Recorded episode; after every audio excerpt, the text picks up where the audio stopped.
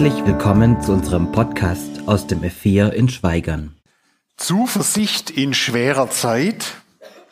Gestern habe ich so einen Podcast gehört, wo Anne Will befragt wurde, die jetzt nach 16 Jahren politischer Talkshow aufhört. Und dann sagte sie, die Zeit ist verrückt geworden. Was in diesen 16 Jahren sich verändert hat, am Anfang, so erzählte sie, da versuchte sie noch zu provozieren und versuchte Krawall in die Sendung ein Stück reinzubringen. Und seit über zehn Jahren sagt sie, wir versuchen nüchtern zu analysieren. Das Leben ist schlimm genug. Krieg in der Ukraine, unglaub, dieses unglaubliche Attentat der Hamas in Israel, die Unsicherheiten, wie es dort geht. Und das sind ja Dinge, die weit weg von uns sind. Und wie sieht's in uns aus? Wie sieht's in den Familien aus? Wie geht's in den sozialen Medien oder asozialen Medien miteinander um? Wie schnell wird mit Wut gearbeitet? Was gibt einem Zuversicht in schwerer Zeit? Heute in der Präsentation sind viele Bilder aus Griechenland dabei. Ich war im September, zweiten Septemberhälfte in Griechenland und das ist dieses Jahr ja, schwer gebeutelt worden. Es gab wochenlang, gab es Feuer, ganze Kilometer weit sind die Bäume verbrannt. Und dann zwei Wochen bevor wir dort waren, kam dieses Riesenhochwasser. In einer Stadt sind 720, 750 Liter Wasser auf den Quadratmeter in 20 Stunden gefallen. Das ist mehr als bei uns im ganzen Jahr. Wie kann man da noch Zuversicht haben? Manche sagen ja, so schlimm wie heute war es noch nie, wirklich. Schauen wir in die Geschichte rein. Auch da gab es schon herausfordernde Zeiten. Und auch zur Zeit der Bibel war nicht alles ganz einfach. Und deshalb finde ich es so interessant, in biblische Texte reinzuschauen und nachzuspüren, wie haben die denn das gelebt? Wie sind die mit solchen Zeiten, mit solchen Schwierigkeiten umgegangen? Eine weitere Schwierigkeit, die manchen Leuten immer wieder begegnet, sind Prüfungen. Und da war so ein Theologiestudent, Prüfung, Hilfe, Hilfe. Was kommt da? Das Buch ist so dick, da kann man so viel fragen. Was kommen da für Fragen? Da schießt der Professor raus. Ja, wie ist denn das? Welche wichtigen Aussagen, theologischen Aussagen gibt es im Philipperbrief? Steht, äh, freut euch im Herrn alle Wege. Ja, und was gibt's nochmal für eine wichtige Aussage im Philipperbrief? Und abermals sage ich euch, freut euch im Herrn. Ah, zwei Punkte hat er schon losgeworden. Zum Glück, das mit der Freude, das ist wirklich wichtig im Philipperbrief. Er hätte sogar noch manche mehr manche weiteren Aussagen bringen können. Elfmal kommt das Wort Freude, freut euch, seid fröhlich. Ich wünsche euch, dass ihr euch freuen könnt, kommt es drin vor. Freude über die Gemeinde, über das Miteinander. Und wenn, jetzt ist es sehr dunkel, jetzt sehe ich wenig, aber vorher beim Lied konnte man oder beim Tanz konnte man sich ja gut umdrehen und sehen, was für Leute hier alles sind und nachher beim Mittagessen sich gegenseitig wahrnehmen. Was für eine Freude. Freude im Leid. Zuversicht. Das deutsche Wort bedeutet, ich schaue nach vorne. Ich habe eine Orientierung. Ich habe eine Perspektive. Christus bringt ans Ziel. Der in euch angefangen hat, das gute Werk, der wird's auch vollenden. Und diese Freude, diese Zuversicht ist weitaus mehr als nur Optimismus. Kopf hoch, wenn der Hals so dreckig ist. Nein, dieser Jesus, der trägt durch. Dieser Jesus kam selber in die Schwierigkeiten hinein. Er blieb nicht im Himmel weit weg, sondern er kommt in unsere Not. Und er trägt durch. Er trägt durch, auch dann, wenn ich nicht mehr kann. Auch dann, wenn ich unsicher bin über mein Leben, über das, was bei mir da ist. Freude. Aber wie ist es mit Freude? Ich weiß nicht, wie viele Familien mit Teenies gerade da sind. Morgens Frühstück, vielleicht Sonntagmorgen. Freu dich doch. Also das mit Freude befehlen ist nicht immer so geschickt. Freude braucht Gründe. Freude braucht es, dass ich eine Orientierung habe, dass ich einen Grund habe, dass etwas mir Freude macht. Freude kann man nicht nur befehlen. Jetzt freu dich halt. Ja, das funktioniert nicht immer so. Freude braucht Gründe. Welche Gründe haben wir, uns in Jesus zu freuen? Da gibt es so ein altes Buch, äh, so ein altes Lied. Stern, auf den ich schaue. Fels, auf dem ich stehe. Führer, Hirte, dem ich traue. Stab, an dem ich gehe. Brot, von dem ich lebe. Quell, an dem ich ruh. Ziel, das ich erstrebe. Alles, Herr, bist du. Sieben Gründe, sich an Jesus zu freuen. Oder vorher, wir haben es gesungen, frei gesprochen durch den Sohn, dein Blut macht mich rein, du nennst mich ganz dein, in deinen Armen darf ich sein. In modernerer Sprache auch Gründe, sich an Jesus zu freuen. Freut euch im Herrn. Und Paulus, er betont es immer wieder. Freut euch im Herrn. Und diesem Gedanken möchte ich mich jetzt von verschiedensten Seiten nähern. Zu Jesus gehören macht mir Freude, weil ich Gottes Kind bin. Am Anfang des Johannesevangeliums heißt's, so viele ihn aufnahmen, oder besser übersetzt, diejenigen, die ihn aufnahmen, denen gab er die Macht, Kinder Gottes zu sein, nicht nur seine Geschöpfe, sondern eine ganz persönliche Beziehung zu sein. Gott ist wie die Menschen, die mir am nächsten stehen. Vater, Mutter, er sorgt für mich. Und das ist Grund zur Freude. Zu Jesus zu gehören macht mir Freude, denn Gott hat mir einen Platz in dieser Welt zugedacht. In den Psalmen und in anderen Stellen der Bibel kommt es ganz oft vor, dass Jesus, dass Gott sich etwas gedacht hat mit dir, dass er einen Platz für dich hat, dass du einen Sinn und eine Daseinsberechtigung hast, egal was die anderen sagen, egal wie viel Likes oder Dislikes du in den sozialen Medien hast, Gott will dich. Gott möchte dich ganz persönlich, unabhängig davon, ob die anderen dich gut finden oder dich nicht gut finden. Zu Jesus zu gehören macht mir Freude, denn er lässt mich nie allein. Was sagt er zu seinen Jüngern ganz am Ende, als er in den Himmel auffährt? Siehe, ich bin bei euch nur sonntags während dem Gottesdienst. Nee, alle Tage, auch die schweren, auch die schwierigen. Er hält fest. Selbst wenn es in Krankheitszeit geht. Selbst wenn es aufs Sterben zugeht, selbst wenn es in den Tod hineingeht, da kann dich niemand sonst festhalten. Aber er kann festhalten und er trägt durch. Zu Jesus zu gehören macht Freude, weil Gott mich immer wieder überrascht. Ich weiß nicht, welche Überraschung hast du heute erlebt? Letzte Woche war ich mal zu einem Gottesdienst unterwegs, war relativ früh dran, es war Sturmwarnung. Und dann war auf der Strecke dorthin, gab es zehn Regenbogen. Klar, meine Strecken sind ein bisschen länger, von daher kann es auch mehrere Regenbogen geben, aber so in dieser Fülle habe ich das noch nie erlebt. Gott überrascht, Gott schenkt Freude. Geh in den Tag hinein und überleg dir, wo kann ich Gottes Handeln in meinem Tag heute entdecken? Wo begegnet er mir? Wo will er mich überraschen? Zu Jesus zu gehören macht mir Freude, weil Gott mir eine Perspektive eröffnet. Eine Perspektive, die über das Klein-Klein des Alltags hinausreicht.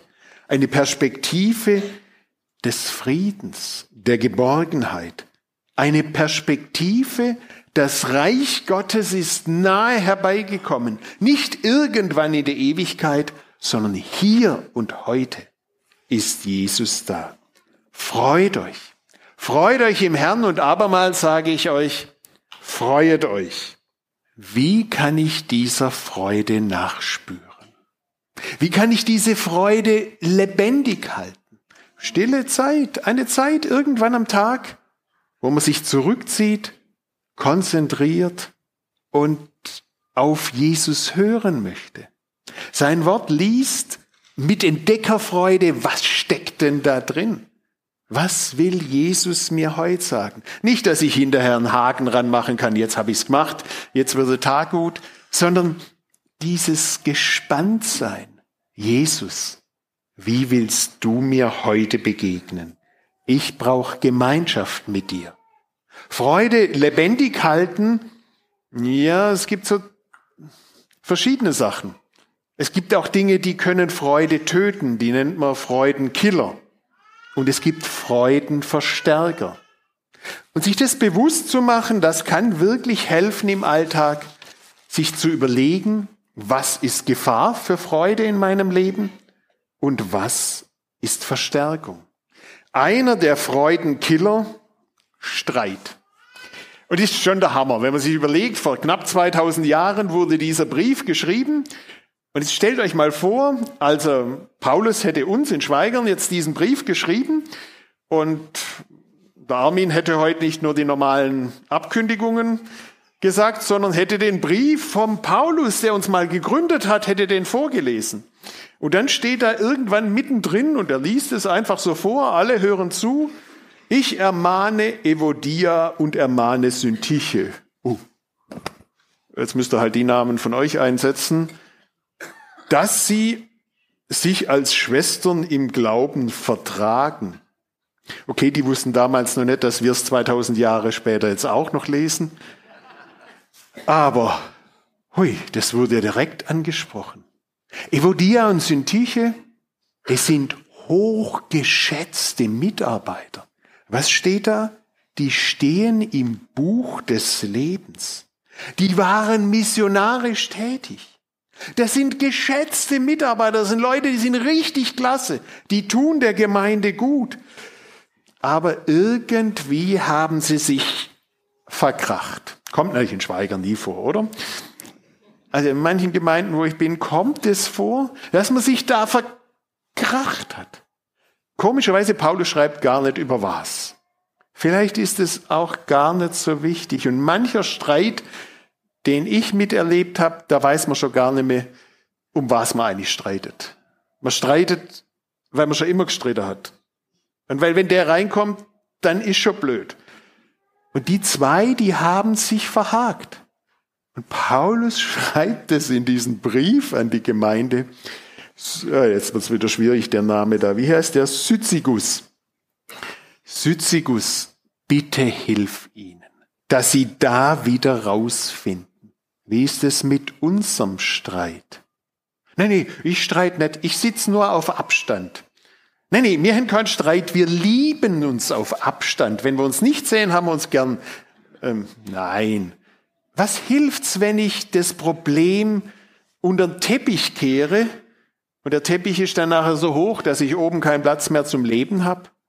Lasst euch helfen. Streit ist ein Freudenkiller. Streit macht das Leben unglaublich schwer. Ein weiterer Freudenkiller, ja, genau, Sorgen. Ja, Entschuldigung, Paulus. Macht euch keinerlei Sorgen? Ja, Paulus, du hast vielleicht gut, ah, da Strand von Korinth. Liegst du da am Strand von Korinth, hast den Sonnenschirm aufgespannt, schlürfst deinen, was auch immer, Cocktail. Die den Philipperbrief genauer kennen, die wissen, die Situation, aus dem, aus der der Paulus schreibt, sind schwedische Gardinen, gesiebte Luft, der sitzt im Gefängnis. Und damals waren Gefängnisse nicht auf Länge angelegt.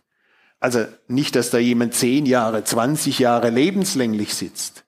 Gefängnisse damals waren eigentlich immer Untersuchungsgefängnisse, bis das Urteil fällt. Und in häufigen Fällen war das halt eine Verkürzung der Lebenszeit und des Körpers. Und das sitzt der im Gefängnis. Und es geht, er schreibt in dem ganzen Brief, sind ja nur vier Kapitel, hochspannend, gerade im zweiten, ne, im ersten Kapitel, schreibt er von Ärger und Schwierigkeiten, die er lebt. Und trotzdem sagt er, macht euch keinerlei Sorgen sondern bringt alle eure Anliegen im Gebet mit Bitte und Danksagung vor Gott. Der kann's machen. Vor ein paar Wochen habe ich in der Predigt gesagt, wenn du nachts nicht schlafen kannst, vor lauter Sorgen, gib sie ruhig Gott, der bleibt sowieso wach. Warum willst du dich um deinen Schlaf bringen? Sorgen töten die Freude. Ja, es gibt Sorgen. Aber ich darf sie abgeben bei Jesus. Ich darf sie ihm immer wieder hinbringen. Wie sagt es der Petrus, alle eure Sorge werfet auf ihn. Und wenn wir sie wieder zurückholen, werfen. Sorgen sind in dieser Welt da, sind in unserem Leben da. Aber ich habe jemand, bei dem ich sie abgeben kann. Freudenkiller Sorgen. Übrigens, über 90 Prozent aller Sorgen treffen nie ein, sind unnütz, sind einfach Zeitverschwendung. Okay, wir verschwenden auch anders Zeit, aber was für ein Geschenk, wenn wir Sorgen bei Jesus abladen dürfen. Jetzt gehen wir zum anderen, Freudenverstärker. Was kann denn die Freude stärker machen? Vorher schon angesprochen, die Gemeinde.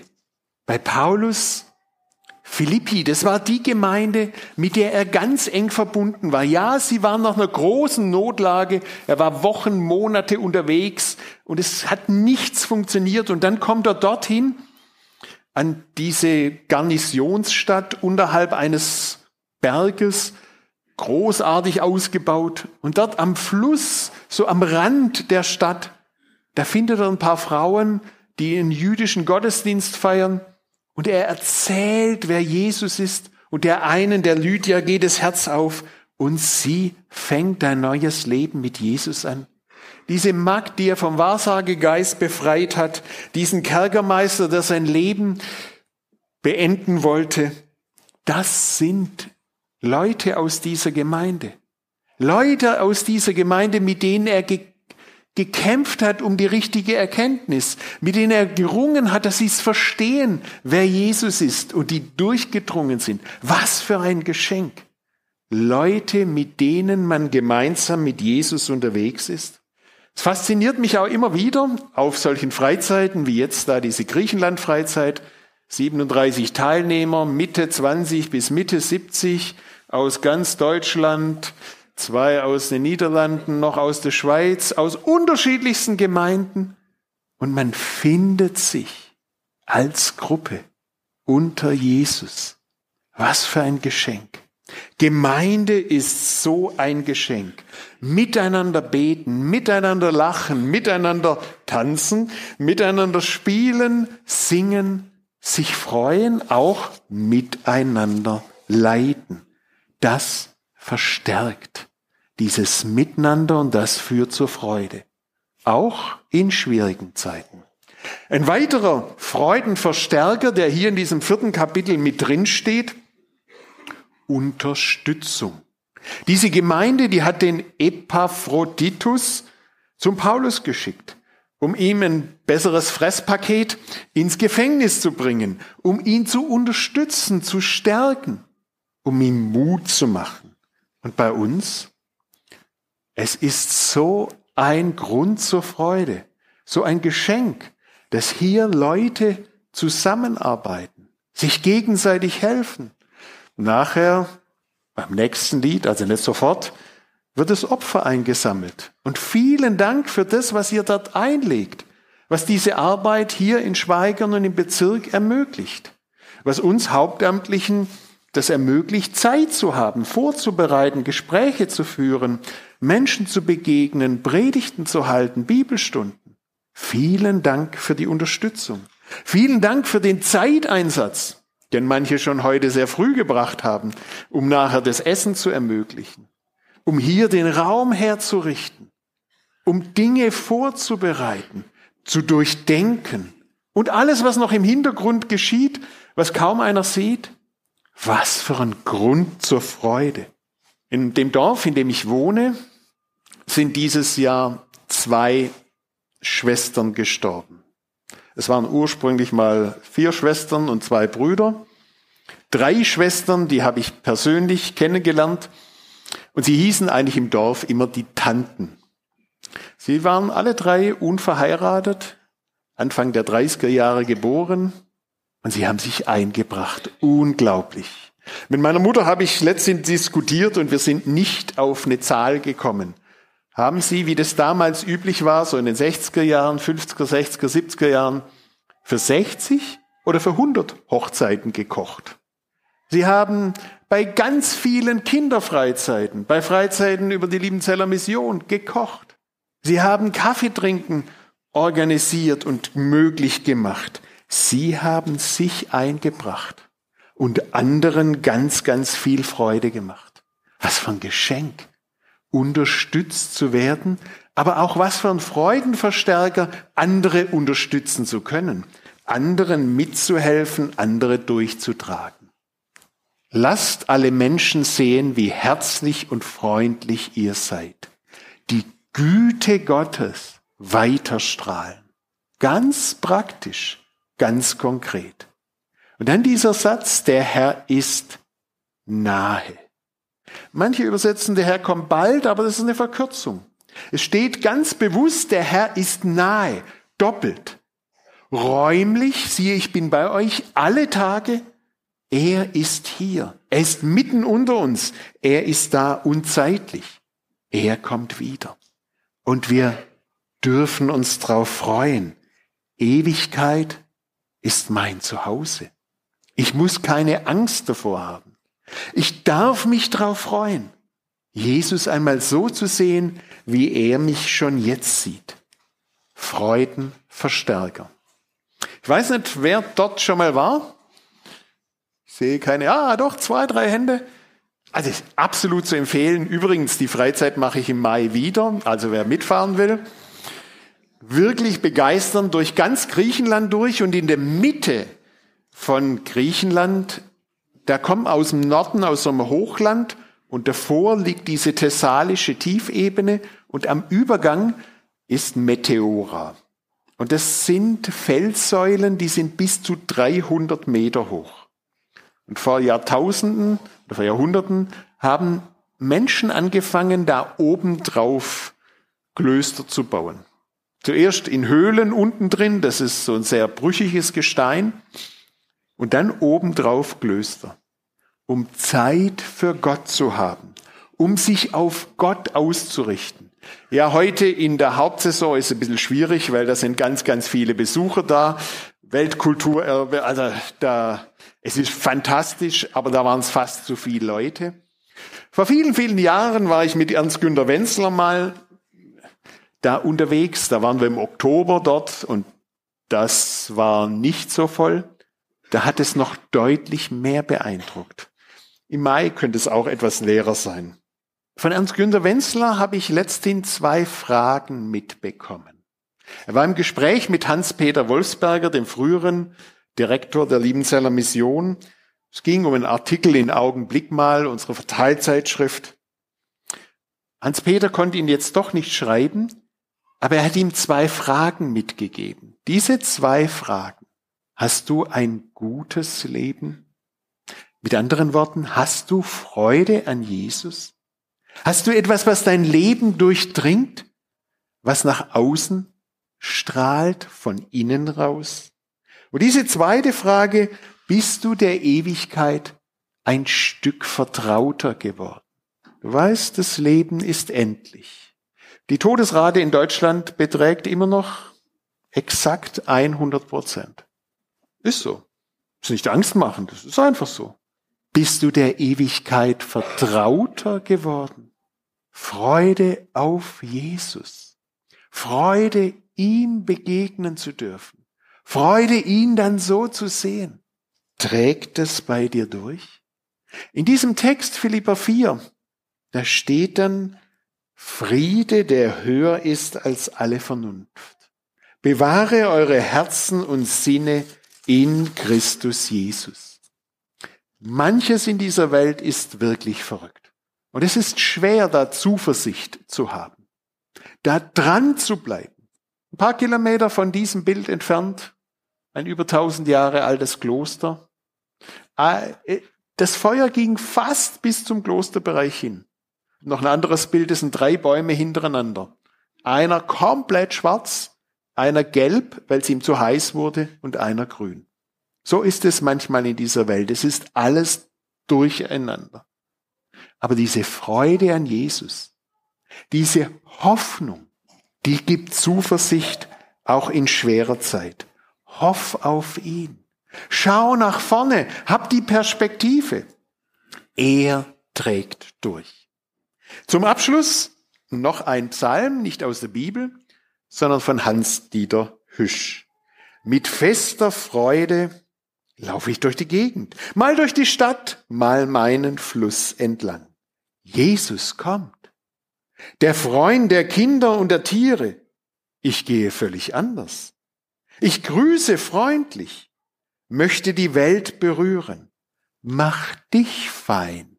Jesus kommt. Schmücke dein Gesicht, schmücke dein Haus und deinen Garten. Mein Herz schlägt ungemein, macht Sprünge, mein Auge lacht und färbt sich voll mit Glück. Jesus kommt, alles wird gut.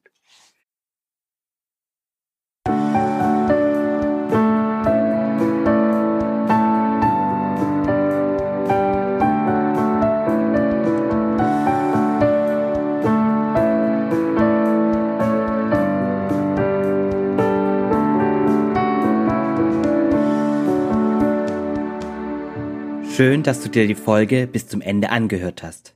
Sollten noch Fragen bestehen, Wünsche oder Kritik, können Sie uns gerne eine E-Mail schreiben an podcast.lgv-schweigern.de. Bis zum nächsten Mal.